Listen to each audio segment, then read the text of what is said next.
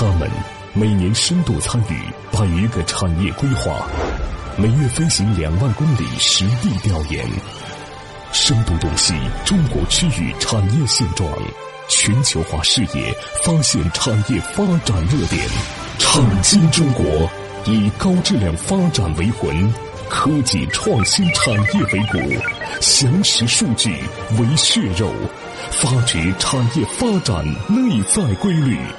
创新中国，与趋势同行。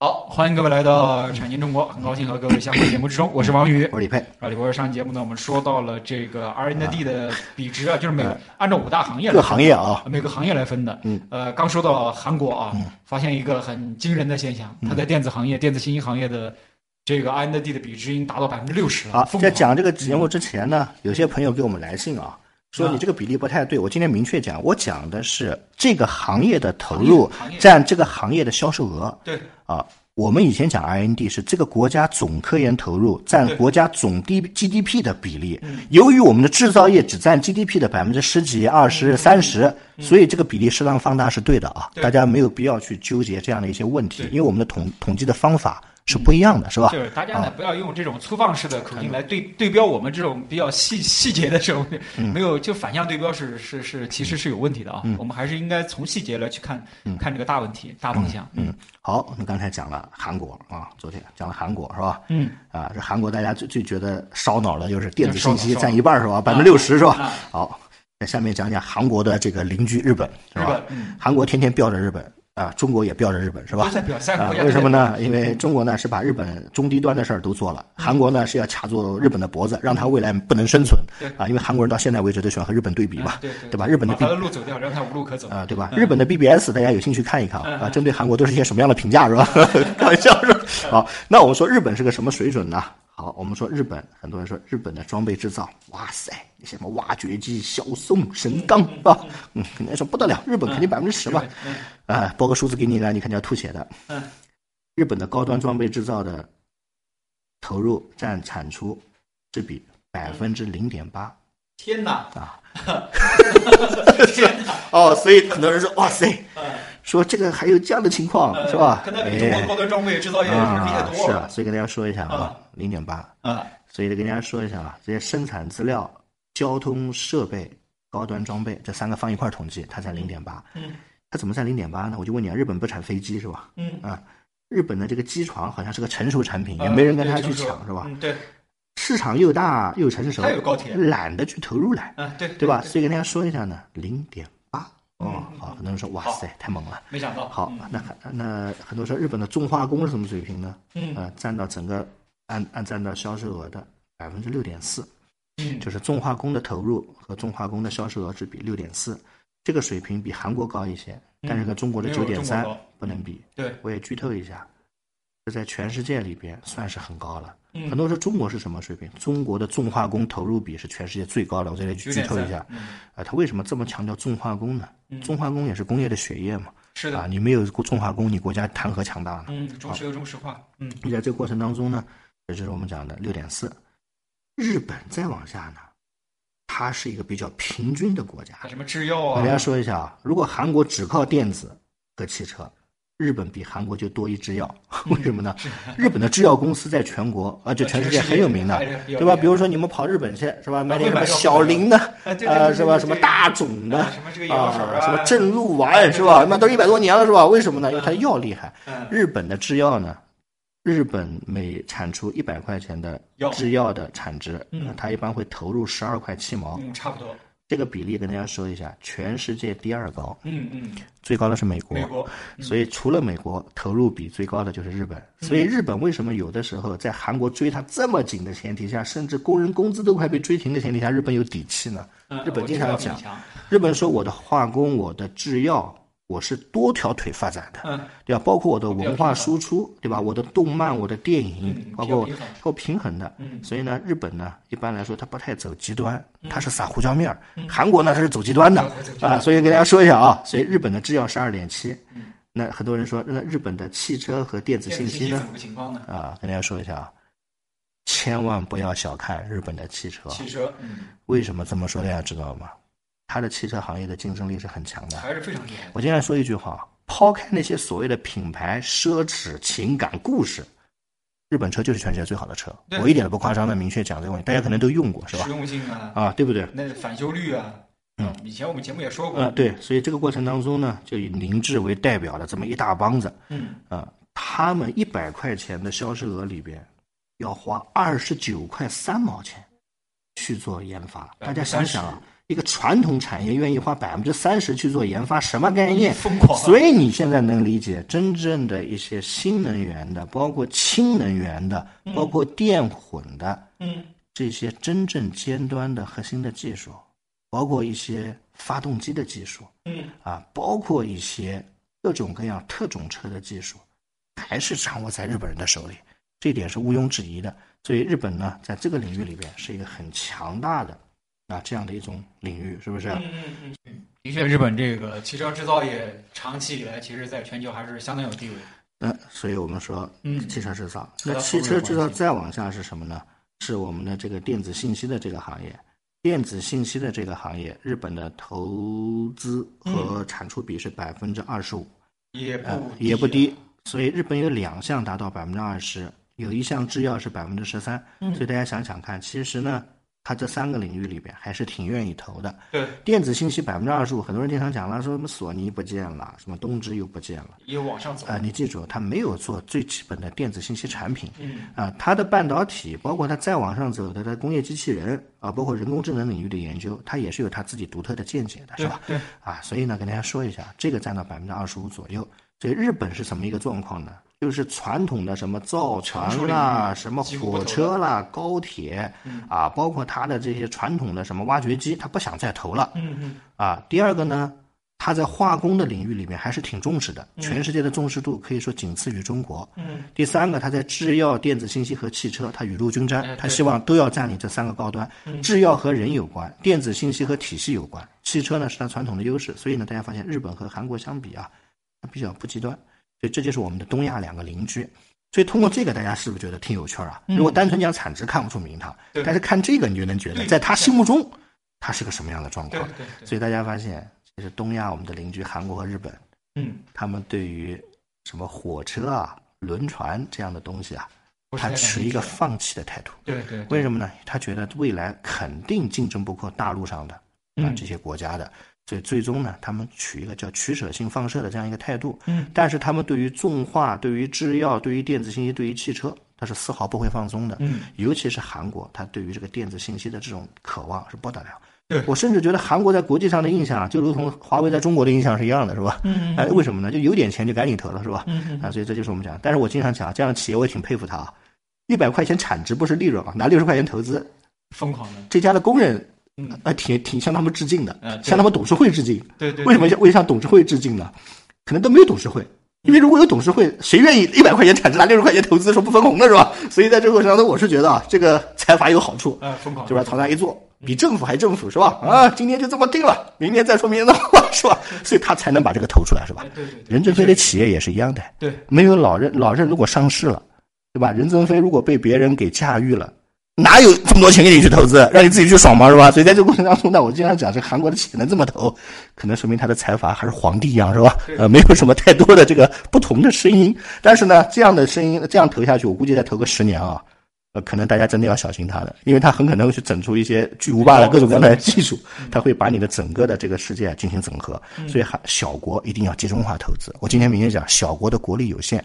不集中投啊，哪个领域都出不来啊！就是我们讲这样一个问题。这个东西反而是小国这方面不会撒胡椒面啊，撒了胡椒面，可能你样样都不出彩啊。对，这个就是也经常说这个木桶理论嘛，有长板理论。所以你看，公司是不是也一样啊？所以你发现，就是一些公司在初创期，他如果愿意拿百分之八十来投资，说今年我就不分红，今年我自己就不发年终奖，是吧？跟疯子一样。当然，你的前提是你的团队同意啊。我估计假以时日之后呢，这个疯子可以把全世界的这个行业都都占领一遍，是吧？真是这样。所以呢，这个过程当中呢，这个韩国这是特例啊。大家以后不要遵循它，按这个来遵循它是疯子啊！好，这是我们讲的这个东亚两邻居日韩是吧？很多人说你们这节目做的挺细是吧？啊，照你这么讲一下，光把这个光把这个讲完是不是再讲？呃，我们不是必须啊，都是干货啊。对，好，这个呃，节目中途说一下节目的微信订阅号和播出平台。嗯，这个微信订阅号呢，微信号呢是蓝海五八八九八一，蓝色的蓝，大海的海的中文字的拼音 L A N H A I 五八八九八一。节目呢上传喜马拉雅平台以及知识星球平台，大家可以呢直接在这两个平台呢搜索“产经中国”四个字，就能找到节目。产业的产，经济的经，产经中国。我是王宇，我是李佩。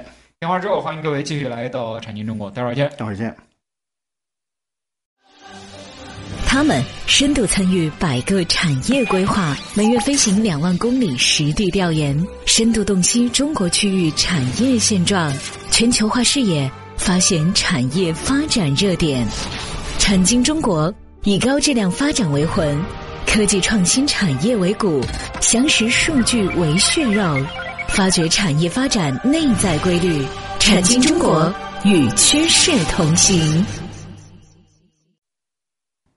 好，产呃，这个片花之后，欢迎各位继续来到产经中国，我是王宇，我是李飞啊。刚才说到了这个日本、韩国，我们俩邻居嘛，他们在这个 R&D 而且在五大行业里边的一个投融资的呃这个投资的比例啊啊对啊，发现其实他们呢 就是各有特色啊，并不是呃互相模仿，或者说或这个他们都是。呃，各各各自有各自的发展的模式。对对对，嗯，好，那我们讲完这个呢，去欧洲。欧洲，欧洲一般呢认为叫四大工业国。嗯，因为西班牙呢靠旅游是吧？对。啊，然后呢，其他瑞士、奥地利挺厉害，但是它体量小，一般叫英德法意。我们经常讲，就英德法意，英德法意统计完，欧盟就说行了，可以了，有样本了，是吧？啊，是吧？啊，当然，瑞士举手说跟他们不一样，是吧？我是机械化发展的典型。欧盟说啊，欧盟说哎，旁边去吧，说你也不投钱是吧？啊，开玩笑。所以呢，英德法意啊，好，英德法意从哪开始说呢？咱们从最差的意大利开始说啊，啊，意大利啊，很多人说意大利差是吧？刚才口误啊，嗯，其实意大利呢这么说，是吧？这南部呢挺差。这北边其实不比法国、德国差。嗯，意大利大量的工业啊集中在北边儿。北边啊？为什么呢？因为都灵、米兰、热那亚，我跟大家说一下，这水平呢是一点都不低的。对。但是呢，关键是南边拖累了它，是吧？所以人家意大利是两个 两两个世界，是吧？所以怎么办呢？所以意大利呢，我们主要讲是北部工业地带啊。嗯。意大利，大家知道这个投入比怎么样？意大利，我给首先给大家讲第一个问题。嗯。你觉得在这个五大行业里边，意大利投入最高的？是哪个行业？嗯，很多人说意大利，赶紧数着石头讲，汽车，法拉利，玛莎拉蒂，是吧？开始谈汽车是吧？哦，意大利汽车，意大利到现在为止，一百块钱的汽车销售要拿二十块钱做投资，啊，不容易啊，因为意大利汽车的溢价比日本要高很多，高，嗯，出豪车的地方，因为它出豪车，所以这个百分之二十挺了不起的，嗯，所以意大利投入最高的是汽车，百分之二十。再往下是什么呢？电子信息。很多人说意大利有电子信息吗？这个问题问的，呃，是吧？哎，你讲的也对啊。嗯嗯，还太听还是有的。有有有。因为，嗯，给大家说一下啊，欧洲这块是短板。嗯。欧洲人上报资料的时候，把它基础设施、网络建设都算进去了。嗯。因为他们也会把自己的一些遮羞布啊做的比较的宽大。怎么办呢？所以意大利他们呢是把一些网络基础设施的费用全算进去，嗯，最后呢算下的比例百分之十五。哦，啊，跟大家说一下，百分之十五。那再往下是什么呢？再往下叫做造船，啊，飞机、交通、重型装备，重重重型装备。意大利的投入是多少？我告诉大家啊，不要小看哦，百分之十一点一呢。哦，不低哦，比日本高多了。可能是为什么？问大家一个问题啊。意大利是全世界著名的游艇和游轮的产地。嗯，意大利也是小型的商务机的一个产地。嗯，地中海，意大利的装备，尤其是在游乐装备，包括一些这种其他的轻型装备领域，嗯，意大利其实还是占有一定的优势的。对，啊，意大利适合产什么？哎，咖啡机 是吧？这样的东西，所以他花一百块钱有十一块一毛钱投在这个领域里边，所以这个比例挺高的。很多人说欧洲佬特别传统，你看。电子信息十五，汽车二十是吧？然后这个高端装备制造十一是吧？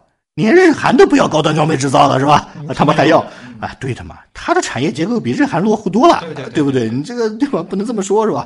啊，所以呃，所以这过程当中呢，它也是个比例。那很多人说，那制药呢？制药占百分之五点九，重化工占百分之四点四，意大利是很羸弱的。为什么？大家没发现？